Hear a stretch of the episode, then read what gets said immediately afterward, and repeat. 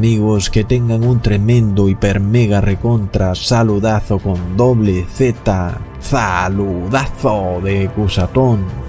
Bienvenidos a un nuevo video. Oramos a nuestro Padre Celestial para que nos quite la venda de los ojos, para que podamos ver con claridad lo que está por ocurrir en el mundo. En el nombre de Jesús, amén. Bueno amigos, para entender qué es lo que viene, debemos mirar tenemos que mirar hacia atrás en la historia. Eso nos va a dar un entendimiento clarísimo de lo que pronto ocurrirá en el mundo, amigos. Recordemos que el Imperio Romano colapsó en el año 476 después de Cristo. Y esto increíblemente había sido profetizado por el profeta Daniel. Cuando el rey Nabucodonosor, rey de Babilonia, tuvo un sueño en ese sueño vio una visión de una estatua. Esta estatua representaba a los reinos de la tierra. La estatua estaba dividida en varios tipos de materiales que representaban los cuatro reinos que dominarían el mundo. El último reino en dominar el mundo, según esa visión, era el imperio romano. Amigos, lo que corresponde a la parte de las piernas y de los pies. Es la parte de hierro de la estatua. En la parte de los pies vemos que hay diez dedos, lo cual nos quiere decir que el imperio romano terminaría dividiéndose en diez tribus, lo cual se cumplió a la perfección en el año 476 después de Cristo. Es increíble entonces la precisión de la palabra de Dios cuando más de 1500 años atrás un rey soñó esta visión, un profeta la descifró y quedó escrita la explicación de esta visión en el capítulo 2 del libro de Daniel. Es increíble, es una prueba rotunda de que la Biblia es la palabra inspirada de Dios. No hay manera de discutir eso porque es una tremenda prueba.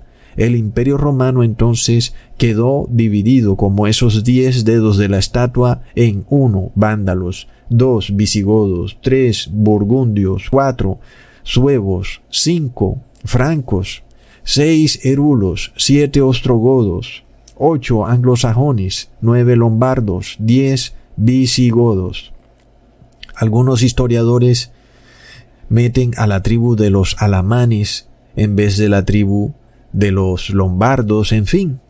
El caso es que más o menos estas son las diez tribus en las que quedó dividido el imperio romano que nos simbolizan los diez dedos de la estatua del rey Nabucodonosor, por lo cual el imperio romano entonces empieza a colapsar desde el año 351 después de Cristo y luego su colapso final ocurre 125 años después en el año 476, es decir, que su colapso no fue repentino de la noche a la mañana, sino que fue un proceso de sucesos dentro del imperio romano que terminaron llevándolo a su colapso. Recordemos entonces que esto se repite en el fin de los tiempos porque está profetizado por el segundo ángel del Apocalipsis, el cual nos declara en Apocalipsis 14, versículo 8, otro ángel le siguió diciendo, ha caído, ha caído Babilonia, la gran ciudad, porque ha hecho beber a todas las naciones del vino del furor de su fornicación. Amigos, indudablemente el imperio romano sigue gobernando hoy en el mundo. Estados Unidos nos representa el poder y la majestuosidad del imperio romano, por lo cual será en Estados Unidos donde veremos un colapso impresionante. Ahora, para poder poner en contexto este colapso que sufrió el imperio romano con el que vamos a ver muy pronto en el mundo, no solo en Estados Unidos, sino en todo el mundo, debemos mirar cómo colapsó el imperio romano, porque nada más imagínate lo que significa que tú de un día para otro empieces a ver a Estados Unidos colapsando y que de repente este país quede dividido, Por supuesto que cuando Estados Unidos quede dividido, ese poder con el que actuaba Estados Unidos como una sola nación se pierde, es decir, el imperio deja de tener ese poder. Entonces, pongamos atención, cómo se dio la caída del imperio romano en esa época. De repente Roma empezó a ser atacada por tribus llamadas bárbaras, las cuales estaban conformadas por tribus de las que ya les leí en especial de vándalos, de ostrogodos y de erulos. Eran especialmente esas tres tribus, pero también habían parte de las otras tribus que de alguna manera hacían parte de todos estos pueblos bárbaros, llamados así porque hablaban en un idioma que no era ni latín ni griego. Entonces, el imperio romano, en especial Roma, empezó a sufrir ataque por parte de estas tribus. Además de eso, el imperio romano empezó a jugar con su moneda, devaluándola constantemente, algo que también está ocurriendo hoy en día. Entonces, de repente, en el año 476, el imperio romano colapsa. Como vemos, son situaciones que se están repitiendo en nuestros días vemos cómo nuestros gobernantes no están respetando las constituciones ni la república. De repente, ellos ya no necesitan al Congreso para pasar proyectos de ley, al estilo de un buen dictador, en cualquier momento pasan una orden ejecutiva que no necesita del Congreso para nada, en otros países le conocen como orden real o decreto real o decreto, en fin, es una forma en la que el presidente pasa una ley sin que tenga que ir por el conducto correcto, que es primero al Congreso. Es en sí un repudio a la República. El presidente se está pasando por la baja al Congreso y saca una ley sin que tenga la aprobación del Congreso. Luego vemos el problema de la inflación que se está viviendo en Estados Unidos, que aunque por el momento Estados Unidos ha logrado evitar que se salga fuera de control, sabemos que es una bomba de tiempo. No solo lo está haciendo Estados Unidos, sino que lo están haciendo todos los países del mundo. Estados Unidos y su moneda se ha visto de alguna manera beneficiado en que todos los países estén devaluando su moneda porque todas las personas de otros países que no son Estados Unidos están vendiendo sus activos en moneda de esos países para comprar dólares y eso hace que la moneda de Estados Unidos, es decir, el dólar, continúe siendo fuerte. Sin embargo, eso en algún momento va a tener que cambiar porque Estados Unidos también está imprimiendo mucho dinero y eso está haciendo que se devalúe la moneda, solo que no lo podemos ver aún debido a que otros países también están devaluando su moneda entonces, amigos, nosotros vamos a ver que esto también va a llevar a un colapso del imperio. Es una señal clara de que pronto va a haber un fracaso, no solo a nivel de Estados Unidos, sino a nivel global. Esto lo vimos confirmado con lo que recién ocurrió en Afganistán, que dejó al mundo con la boca abierta, es decir, Estados Unidos, la primera potencia militar del mundo, humillada por un montón de barbudos, haciendo disparos al aire. Es decir, ¿qué pasó ahí? Nadie puede entenderlo. El hecho es que Estados Unidos tuvo que salir corriendo de Afganistán, inclusive dejando atrás parte de su flota de aviones y helicópteros, y bueno, aunque sabemos que muchas cosas son orquestadas por poderes ocultos, para fines prácticos sigue siendo un fracaso rotundo y sin sentido para una nación tan rica y poderosa. El hecho es que el concepto es el mismo. Se nos está mostrando que hay un colapso en el imperio. El imperio está debilitado y lo está por culpa de las tribus bárbaras del siglo XXI. Amigos, esto que acaba de pasar entre Afganistán y Estados Unidos es algo muy similar a lo que ocurrió en el Imperio Romano antes de su colapso. Recordemos que el Imperio Romano controlaba militarmente una vasta región. Sin embargo, ese control militar que tenía el imperio romano sobre otras naciones lo empezó a perder. Es lo mismo que estamos viendo con Estados Unidos, el cual tiene control militar sobre vastas regiones del mundo, pero de repente perdió control militar en Afganistán, amigos. ¡Wow! Es lo mismo que pasó con el imperio romano pagano. En este caso también vemos en el imperio romano pagano que tres tribus llamadas Erulos, Vándalos y Ostrogodos estaban continuamente atacando a Roma.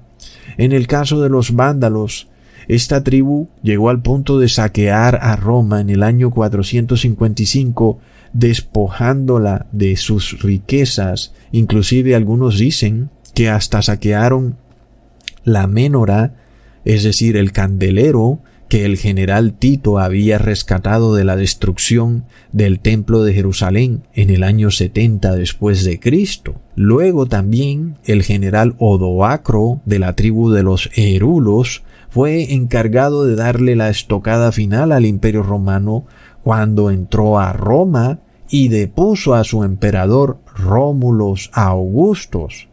Pero el caso es que el otrora poderosísimo imperio romano pagano de repente había llegado a su fin.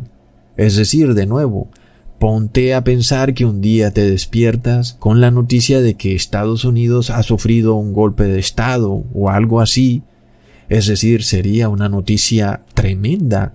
El imperio más poderoso del mundo sufriendo un golpe de Estado, pero recordemos que algo muy similar fue lo que vimos en el 2020, cuando supuestamente una multitud de personas trataron de entrar al Capitolio, amigos.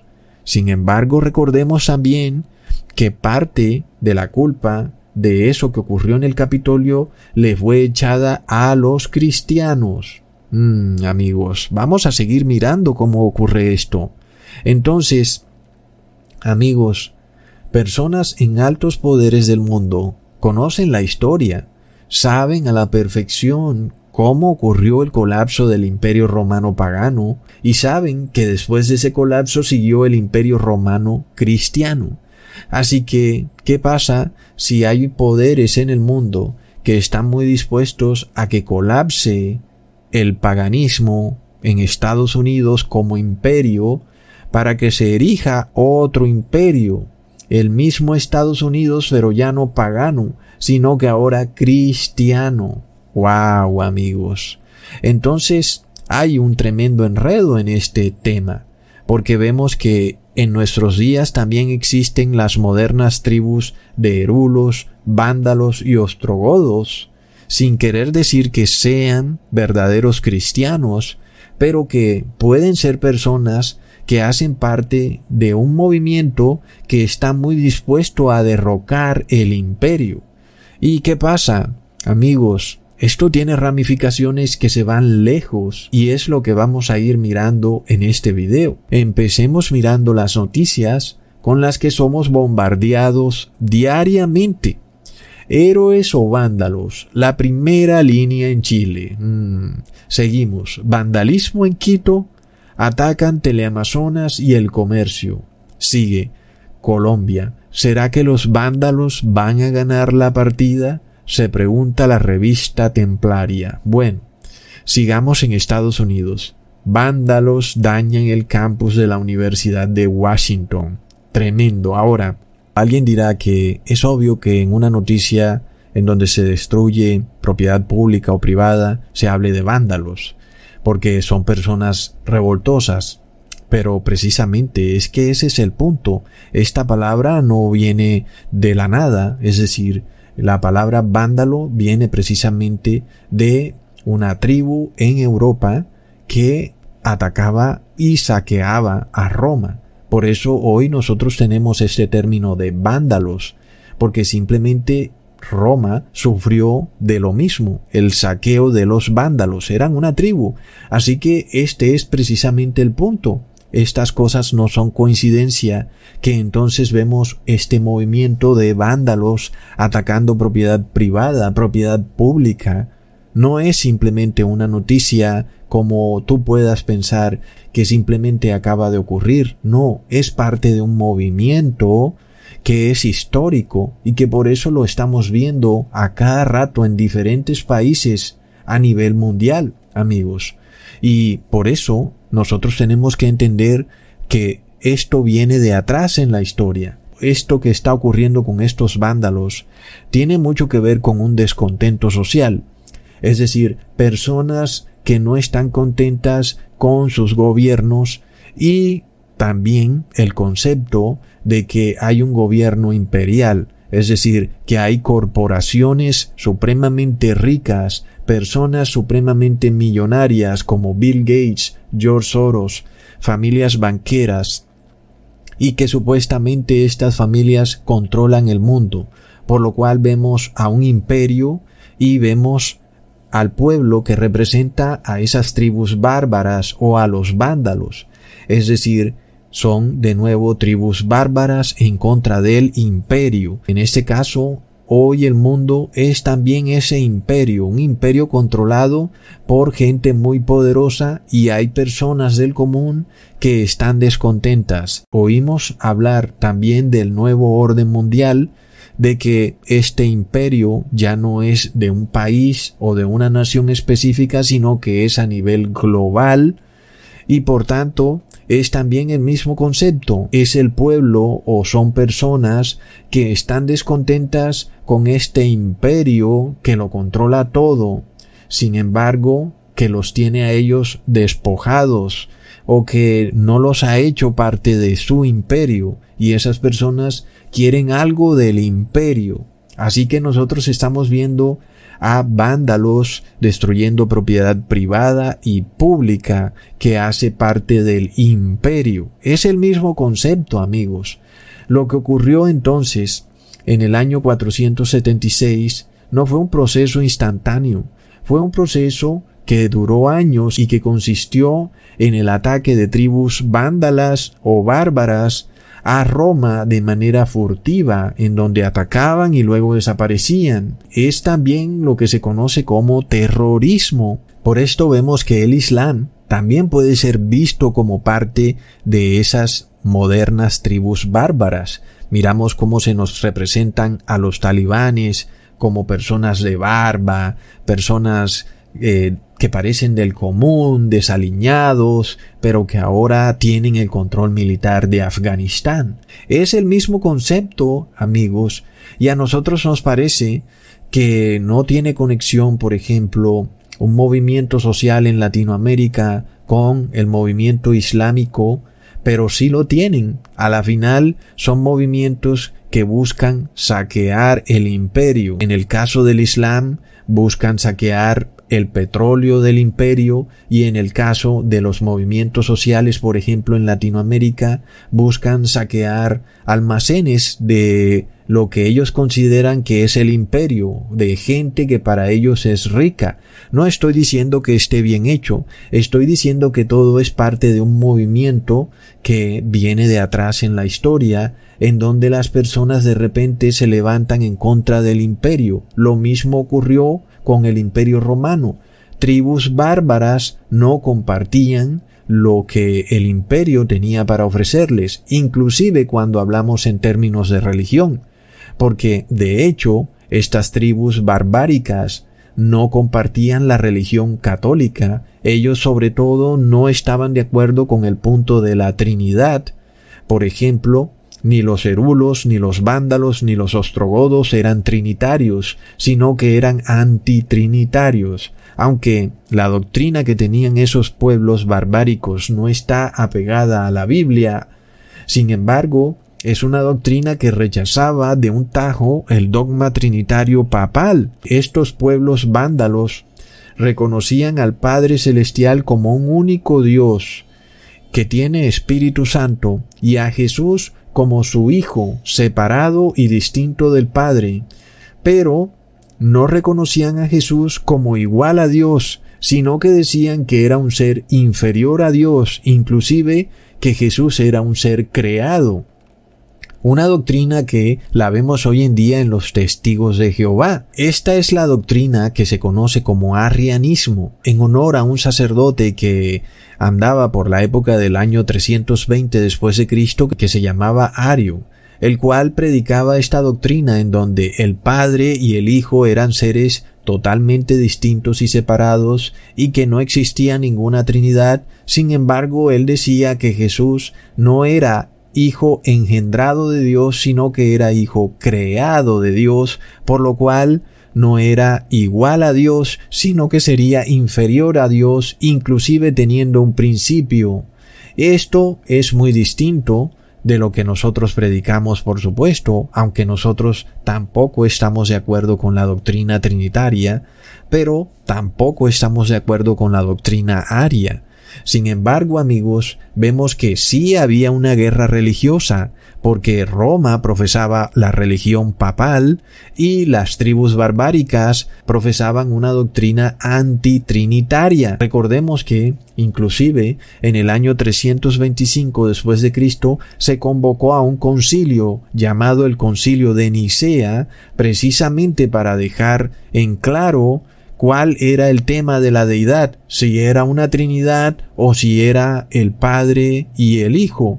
Sin embargo, vimos que quien sale victorioso de ese concilio fue la Iglesia Católica y la Trinidad quedó fundada como la doctrina del imperio. Pero estas tribus bárbaras no estuvieron de acuerdo y se empezó a formar una clara división religiosa.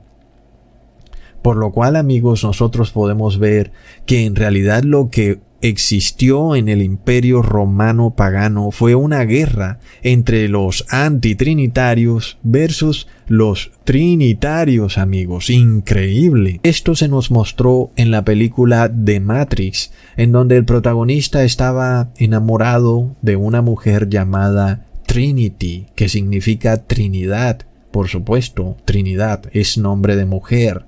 Claramente la doctrina trinitaria es una doctrina pagana, porque Dios no es mujer. Ahí tenemos la verdad a plena vista, porque Trinidad es un nombre femenino. Sin embargo, vemos que el que triunfa, por supuesto, es el protagonista de la película. Quienes lo atacan serían antitrinitarios. Entonces, amigos, estos vándalos no creían en la doctrina trinitaria y entonces no había manera de reconciliar a los vándalos y al imperio. Es lo que vemos también en nuestros tiempos modernos, porque aunque los modernos vándalos que vemos por ahí en las calles saqueando los almacenes son antitrinitarios desde el punto de vista en que son ateos en su mayoría. Todos estos que llamamos vándalos que salen a destruir los almacenes en las ciudades como ocurrió con Chile, como ocurrió en Ecuador, en Colombia, inclusive también vimos algo de eso en Estados Unidos. En general la mayoría de esas personas son ateos que al final también son antitrinitarios, porque no creen en la Trinidad, aunque son ateos. Se diferencian de nosotros, porque nosotros no somos ateos y estamos en contra de toda forma de violencia civil. No ocurre así con los vándalos, amigos. Entonces, vemos que es un tremendo enredo el que se está formando en el mundo, y por supuesto que es muy fácil que a nosotros se nos calumnie como ser parte de estos movimientos anti-imperio. Por ejemplo, lo que estamos viendo hoy en día, en donde constantemente en las redes sociales se habla en contra del nuevo orden mundial, es también parte de ese mismo movimiento anti-imperio. En nuestro caso, nosotros no es que estemos en contra del nuevo orden mundial, porque simplemente nada va a poder detener el nuevo orden mundial nosotros estamos es llamando a arrepentimiento y es lo único que hacemos. Sin embargo, estamos muy seguros que nuestras palabras van a ser sacadas fuera de contexto y dirán que nosotros también estamos tratando de derrocar al imperio, amigos. Así que ahí vemos por dónde va la cosa. Entendamos algo, amigos. La gran pregunta del millón es ¿qué hizo la Roma pagana cuando se vio colapsada para reunificar a su imperio y resucitarlo de las cenizas. Oh no, amigos, recordemos que vimos algo de esto en las Olimpiadas de Inglaterra, en donde una gran ave fénix surgió de las cenizas en un mundo en llamas, lo cual nos quiere decir que esta resurrección es la misma resurrección que vivió el imperio romano, el cual murió, de repente dejó de existir y luego resucitó, volvió a la vida, amigos. Y eso estaba también profetizado en el Apocalipsis en el capítulo 17 versículo 18. La bestia que has visto era y no es y está para subir del abismo e ir a perdición, y los moradores de la tierra, aquellos cuyos nombres no están escritos desde la fundación del mundo en el libro de la vida, se asombrarán viendo la bestia que era y no es y será. No hay, amigos, ningún otro imperio en la historia mundial que haya cumplido a la perfección con esta profecía tan increíble se nos habla de una bestia que has visto. ¿Qué quiere decir eso? ¿Cuál es la bestia que el apóstol ha visto? Indudablemente se hace referencia a una visión que tuvo el apóstol cuando vio una bestia en el cielo en Apocalipsis 12 leamos en el versículo 3 al 4. También apareció otra señal en el cielo. He aquí un gran dragón escarlata que tenía siete cabezas y diez cuernos y en sus cabezas siete diademas. En esta bestia que el profeta ve no cabe duda que se hace referencia al imperio romano, porque luego leemos en el versículo 4, y su cola arrastraba la tercera parte de las estrellas del cielo y las arrojó sobre la tierra, y el dragón se paró frente a la mujer que estaba para dar a luz, a fin de devorar a su hijo tan pronto como naciese. Como sabemos, esto se cumplió a la perfección cuando el rey Herodes el Grande mandó a matar a todos los niños menores de dos años para tratar de matar a Jesucristo. Leamos en Mateo capítulo 2 versículo 16 al 18. Herodes entonces, cuando se vio burlado por los magos, se enojó mucho y mandó matar a todos los niños menores de dos años que habían en Belén y en todos sus alrededores, conforme al tiempo que había inquirido de los magos. Entonces es indudable que la oración de Apocalipsis 17.8, que dice, la bestia que has visto, se refiere al imperio romano pagano. Luego dice que esa bestia no es, es decir, que muere, deja de existir.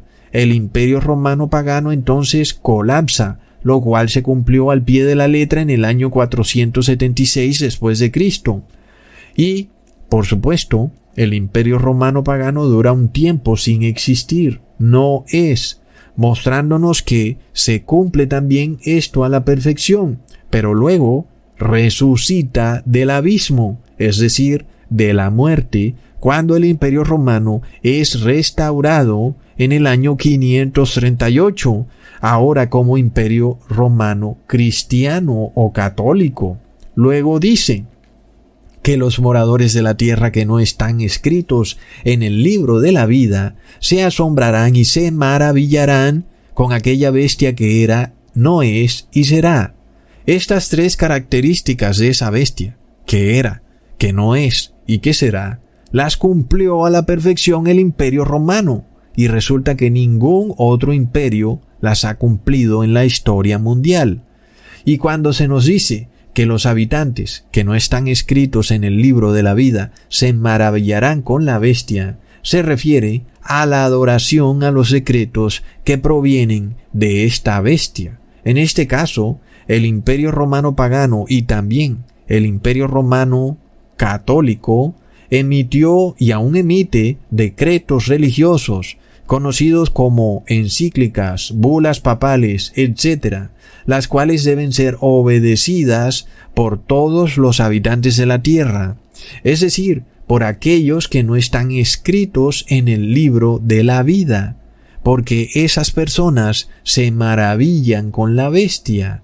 Es tremendo, amigos. Es decir, que la batalla que ocurrió en el imperio romano pagano entre Roma y las tribus bárbaras, los erulos, los vándalos y los ostrogodos, era en realidad una batalla por la conciencia. Los erulos, los vándalos y los ostrogodos reclamaban su libertad de conciencia. Ellos reclamaban un derecho a creer en el Dios, el cual ellos pensaban que era el Dios de acuerdo con la Biblia, y Roma reclamaba el derecho de imponer las doctrinas religiosas en la mente de las personas y obligar a las personas a adorar a esa deidad que Roma declaraba era la deidad bíblica. Wow, amigos. Así que estamos viendo que por supuesto algunos habitantes de la tierra, que son la mayoría, se maravillaron de ver a este imperio poderoso lleno de tanta riqueza y majestuosidad pasando leyes y decretos religiosos que te obligaban a adorar a Dios como a ellos les daba la gana y no en espíritu y en verdad como dice la Biblia. ¡Qué tremendo! Entonces amigos, ¿de dónde vino la doctrina para devolverle la vida al imperio romano que estaba muerto? La doctrina viene de la Iglesia católica, y eso no debe sorprendernos porque claramente existía una guerra religiosa, y parece que la única manera entonces de ganar esa batalla religiosa era con la ayuda de el Papa de Roma.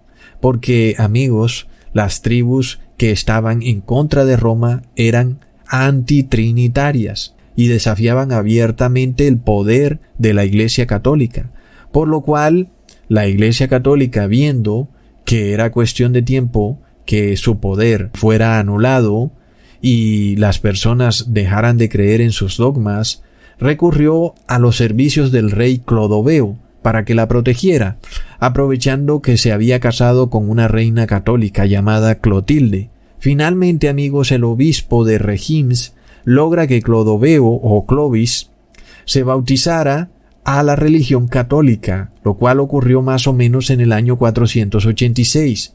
A partir de esa fecha, el rey Clovis empieza una guerra religiosa sin cuartel en contra de esas tribus bárbaras, es decir, en contra de los erulos, vándalos y ostrogodos, los cuales fueron totalmente derrotados más o menos para el año 538 después de Cristo, cuando el emperador Justiniano finalmente declara al Papa de Roma como cabeza de todas las iglesias, para cumplirse entonces la profecía decretada por el profeta Daniel en el capítulo 7 versículo 8. Mientras yo contemplaba los cuernos, he aquí que otro cuerno pequeño salía entre ellos, y delante de él fueron arrancados tres cuernos de los primeros, y aquí que este cuerno tenía ojos como de hombre y una boca que hablaba grandes cosas. Ese cuerno pequeño era el Papa de Roma, quien ahora era proclamado como líder absoluto del cristianismo, y todo el que se opusiera a los dogmas del Papa debía entonces ser perseguido por el imperio romano. Por supuesto, las tribus erulas, vándalas y ostrogodos se oponían al dogma trinitario papal, por lo cual rey Clodoveo lideró una campaña militar para desterrar, excluir a esas tribus, es decir, arrancando de raíz a esos tres cuernos. Por lo cual la profecía se cumplió al pie de la letra, y fue así como en el año 538 el emperador romano Justiniano decretó que el dogma de la Trinidad era un dogma de Estado y aquel que no creyera en la Trinidad sería considerado enemigo del Estado y por tanto debía ser desterrado del imperio romano.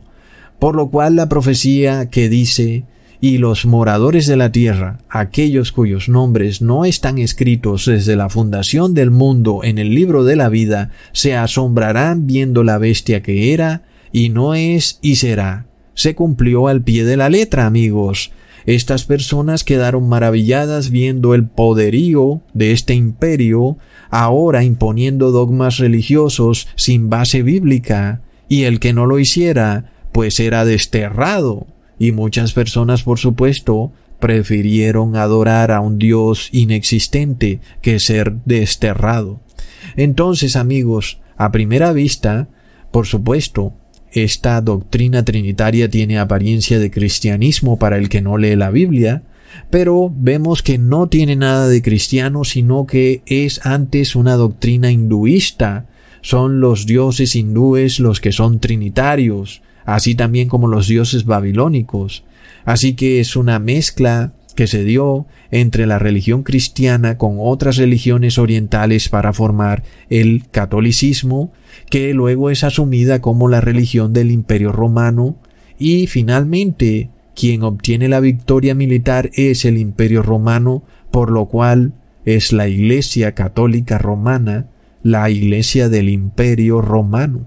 Amigos, por esto cuando Justiniano decreta que aquel que no adore a la Trinidad debe ser desterrado, es algo que vamos a ver repetir muy pronto. Y transportándonos de nuevo ahora al siglo XXI, nosotros estamos viendo a estos vándalos en las noticias a estas personas que destruyen todo y que salen a marchar, a protestar por esto y por aquello y de repente la ciudad termina en llamas, saquean almacenes, amenazan la estabilidad del imperio. Y de nuevo, por supuesto, que algunas personas conocedoras de la historia estarán muy intencionadas a pensar que también se amenaza la religión del imperio, la religión católica, porque los eventos se repiten cuando nosotros vemos hoy en día que cada vez las iglesias católicas están más vacías y cada vez hay personas más ateas. Las personas ateas son personas en sí antitrinitarias, porque no creen en los dogmas romanos, por lo cual amigos son esas personas las que conforman las modernas tribus vándalas, ostrogodos y erulos. Estos siguen de nuevo desafiando al imperio. Nosotros por ningún lado queremos derrocar al imperio para que no se nos calumnie. Sin embargo, tal vez alguna persona tratará de calumniarnos porque de cierta manera somos antitrinitarios, no creemos en la Trinidad, pero no tenemos ninguna intención en derrocar a ningún gobernante. Sin embargo, no es lo que piensan hoy en día muchas personas. Cuando miramos las redes sociales vemos este clamor de muchas personas a tratar de derrocar al gobernante, a tratar de hacer algo en contra del imperio. Recordemos también que el cardenal Bo dijo que los antitrinitarios son una plaga peor que la pestilencia 1.9. Estamos muy seguros de que este proceso de modernos vándalos del siglo XXI va a continuar exacerbándose. No solo hablamos de los vándalos, hablamos también del Islam, como lo que ocurrió recientemente en Afganistán. Vemos un descontento con los gobiernos. Las personas hablan de Illuminatis, del gobierno a las sombras, de la corrupción, de los judíos sionistas, inclusive la masonería. Todo eso puede ser visto como parte del mismo movimiento antiimperialista, porque además de todo recordemos amigos que la religión del imperio romano es el catolicismo. Tengamos eso muy presente. Sin embargo, segundo ángel del Apocalipsis dice en Apocalipsis 18, versículo 2 al 3, ha caído, ha caído la gran Babilonia, y se ha hecho habitación de demonios, y guarida de todo espíritu inmundo, y albergue de toda ave inmunda y aborrecible, porque todas las naciones han bebido del vino del furor de su fornicación, y los reyes de la tierra han fornicado con ella, y los mercaderes de la tierra se han enriquecido con la potencia de sus deleites. Amigos, pongamos mucha atención, porque Babilonia es la Iglesia católica, pero es también los gobernantes de la tierra y los mercaderes de la tierra, es decir, que son los bancos, los supermercados, las grandes corporaciones, todas son controladas por este sistema religioso, lo cual también nos lleva a las ciudades, porque una ciudad no podría existir sin bancos, sin supermercados. Así que bueno, nadie quisiera que Babilonia cayera, la verdad, porque eso significaría que las ciudades caerían y eso significaría anarquía, un colapso, las personas tendrían que huir de las ciudades. Por supuesto, tampoco quieren eso los reyes de la tierra, ni tampoco los comerciantes de la tierra, los mercaderes, porque entonces su gran riqueza se evaporaría de un momento a otro. Así que por supuesto ellos estarían muy dispuestos a repetir una solución que ya en el pasado probó ser exitosa. ¿Y cuál fue esa solución, amigos? Pues el bautismo del rey Clovis. Así que ¿cuál sería el moderno bautismo del rey Clovis? Pues el bautismo negro, amigos. Recordemos que así como el bautismo del rey Clovis se dio para luchar contra la libertad de conciencia, asimismo vemos al bautismo negro luchando en contra de la libertad de conciencia. Coincidencialmente, amigos, recordemos que desde el 2019 venimos viendo movimientos vandálicos en Francia, en Sudamérica, en el Capitolio de Estados Unidos en el 2021, ahora los talibanes como un pueblo pequeñito en contra de un imperio. Y amigos, finalmente es una clara señal de que el imperio está tambaleando. Pues es que los talibanes son una tribu muy pequeña. Se supone que Estados Unidos tiene hasta portaaviones. ¿Qué pasó? Recontraplop. Indudablemente vemos que estamos ante luchas religiosas. Si tú te pones a mirar, todos los gobernantes de la tierra pertenecen a la religión católica. Si haya tal vez uno o dos, estos ya han sido arrancados de raíz como ocurrió recientemente con algunos presidentes de África y de Haití, que no quisieron imponer el bautismo negro en sus países. Es decir, amigos, que el bautismo negro ya está empezando a arrancar a algunos cuernos de raíz, inclusive acabando con algunos presidentes que no están de acuerdo con la religión católica. Ahora, tú dirás, no, Cusatón, tal gobernante es budista o es ateo, en fin, pero ha quedado probado que todos terminan siendo católicos porque están controlados a través de la masonería católica, solamente que ellos se presentan con una fachada de que son ateos, pero luego se da que sí son católicos. Es decir, amigos, a la Iglesia Católica no le importa si tú adoras a Buda, a la diosa de la muerte, como ocurre en México, o si adoras a Shiva, o si practicas el vudú, a ella no le importa nada mientras tú aceptes sus dogmas, en este caso, por ejemplo, la Trinidad, o la Virgen María, o el reposo en domingo. El problema viene cuando tú abiertamente te opones al dogma católico romano, porque es visto como un rechazo al imperio, como buscar derribar al imperio, por esto se creó el bautismo negro precisamente, para que tú des prueba si estás a favor del imperio o en contra del imperio.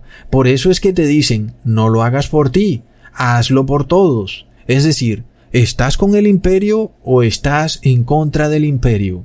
Lo que es la misma doctrina del bien común, amigos. Por esto vemos que también se pretende erradicar la libertad de conciencia, porque las tribus vándalas del imperio romano pagano tenían libertad de conciencia y por eso luego terminaban atacando a Roma. Sin embargo, hoy se busca precisamente eliminar la libertad de conciencia para acabar con todos esos vándalos que han venido saqueando el imperio. Es decir, amigos, que de alguna manera o te haces obediente a la orden del decreto del Papa de Roma, que ha dicho que el bautismo negro es para todos, o vas a ser desarraigado, desterrado del imperio, como ocurrió con las tribus bárbaras. Es tremendo, es decir, que la profecía que decía que tres cuernos serían arrancados de raíz se va a volver a repetir, literalmente. Ahora, tal vez a ti te duela mucho cuando seas arrancado de la bestia, pero es que la bestia va a colapsar, ya está profetizado, así que es como una buena noticia que te destierren o te excluyan del sistema de la bestia, sobre todo cuando lo hacen injustamente, porque no has cometido ningún crimen, porque no has saqueado a nada, simplemente porque tú tienes libertad de conciencia y has escogido no creer en los dogmas trinitarios del imperio, y por eso has sido desarraigado. En ese caso, amigos, entonces debes sentirte feliz, porque literalmente ha sido salvado del colapso que viene para el imperio. Pero amigos, finalmente que sea el Padre Celestial el que juzgue estas cosas, porque es lo que viene muy pronto. Así como el rey Clovis recibió el bautismo católico, lo cual llevó a destruir a las tribus vándalas, erulos y ostrogodos, pronto el bautismo negro será usado para erradicar a todo aquel que no acepte las doctrinas romanas o los decretos del Papa, amigos. Por esto es que vemos también que el bautismo negro es en sí trinitario, porque ya hemos visto que la Iglesia Católica relaciona el bautismo con la Trinidad. Y cuando tú recibes este elixir mágico en tu cuerpo, literalmente estás aceptando el dogma trinitario y también estás aceptando al Papa de Roma como el líder religioso del mundo. Nosotros vimos a precisamente el secretario de Estado de Estados Unidos, John Kerry, declarar que el Papa Francisco es una de las más grandes voces en la crisis climática. Dicha declaración entonces, amigos, no es más que precisamente lo que hizo el emperador Justiniano cuando decretó que el Papa de Roma era el líder de todas las iglesias. ¡Wow! Es tremendo, amigos, es increíble. Ahora, ¿qué pasa cuando tú recibes este bautismo negro? ¿Cómo pierdes tu libertad de conciencia? Tal vez te preguntas. La primera manera es que tu capacidad mental será disminuida por los químicos en ese bautismo negro. Y la segunda es que tú, aunque no conozcas lo que contiene ese elixir mágico que te están dando, lo estás recibiendo, por lo cual estás poniendo tu fe en el Papa de Roma. Es decir, que lo estás aceptando como el líder moral mundial amigos, porque Él es el que decretó que debes recibir el bautismo negro como un acto de amor, por lo que no debe importarte qué contiene ni cómo te afectará en tu salud, simplemente hazlo porque debes obedecer al Papa de Roma. Por eso es que hoy amigos estamos viendo este debate sobre los negacionistas. ¿Quiénes son estos negacionistas? Son personas que se declaran con libertad de conciencia, la mayoría tal vez sean ateos. La mayoría no están de acuerdo con lo que dicen los medios de comunicación. Son personas que reclaman un derecho a creer en lo que les dicta su conciencia. Sin embargo, son personas que en general son ateos o practican un ateísmo disimulado. Estas personas son declaradas como negacionistas es decir, que también son declaradas como herejes, y ese es el mismo término para denunciar a todo el que fuera antitrinitario, amigos. Por tal motivo, todos estos herejes debían ser expulsados del imperio romano. Esto se está cumpliendo ante nuestros propios ojos. Vimos, por ejemplo, la noticia en Guyana, donde si tú no tienes el bautismo negro, no podrás entrar a ningún edificio en esa ciudad o en ese país. Literalmente eres alguien peor que un perro, porque a un perro por lo menos lo dejan entrar a los centros comerciales. A ti no te van a dejar entrar a ninguna parte. Es decir, que literalmente has sido desterrado del imperio. ¿Por qué? Porque eres un negacionista. ¿Y qué es un negacionista? Es un hereje. Sin embargo, amigos, Recordemos que una vez el Papa de Roma es coronado, luego 1260 años después, en el año 1798, el Papa de Roma es destronado. Lo cual nos quiere decir que si hoy estamos viendo el bautismo negro y que el Papa de Roma empieza a ser coronado porque es declarado el líder moral en, en lo que tiene que ver con el cambio climático, eso quiere decir que muy pronto el Papa va a ser destronado. Y sabemos que ya no vamos a hablar de un larguísimo periodo de tiempo como ocurrió en esa época, que fueron 1260 años. Sabemos que ahora hablamos de meses. Así que pongamos atención a este concepto muy claro, amigos, para que pongamos todo en contexto cuando se nos presente la crisis. Si el Papa está siendo coronado hoy en día, repitiendo la historia al pie de la letra, en donde el Papa fue coronado por Justiniano. en el año 538 y de esa manera derrocó a los vándalos. Y hoy vemos que de nuevo está ocurriendo exactamente lo mismo. El Papa está siendo coronado y se están expulsando a los vándalos. A todo el que no crea en lo que dice la Iglesia Católica, pues es desterrado. Es decir, si se repite entonces la historia, en donde el Papa es coronado, también se va a repetir la historia, en donde el Papa es derrotado, amigos.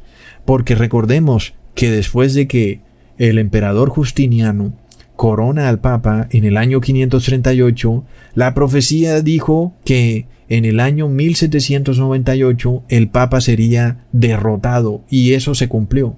Así que si hoy vemos que el Papa está siendo coronado, eso quiere decir que en poco tiempo o en breve tiempo, y sabemos que no serán muchísimos años ni cien años, el Papa va a ser derrotado. Es tremendo. Si la profecía se cumplió para su coronación, la profecía se va a volver a cumplir para su destronación.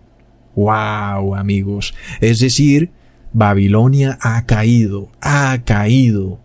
Por lo que te digo, no vendas tu alma ni tu primogenitura pensando que tienes largo tiempo en tu vida viviendo como lacayo del imperio. No, no lo hagas, porque así como el Papa fue coronado, pronto va a ser derrotado, amigos. Hasta pronto.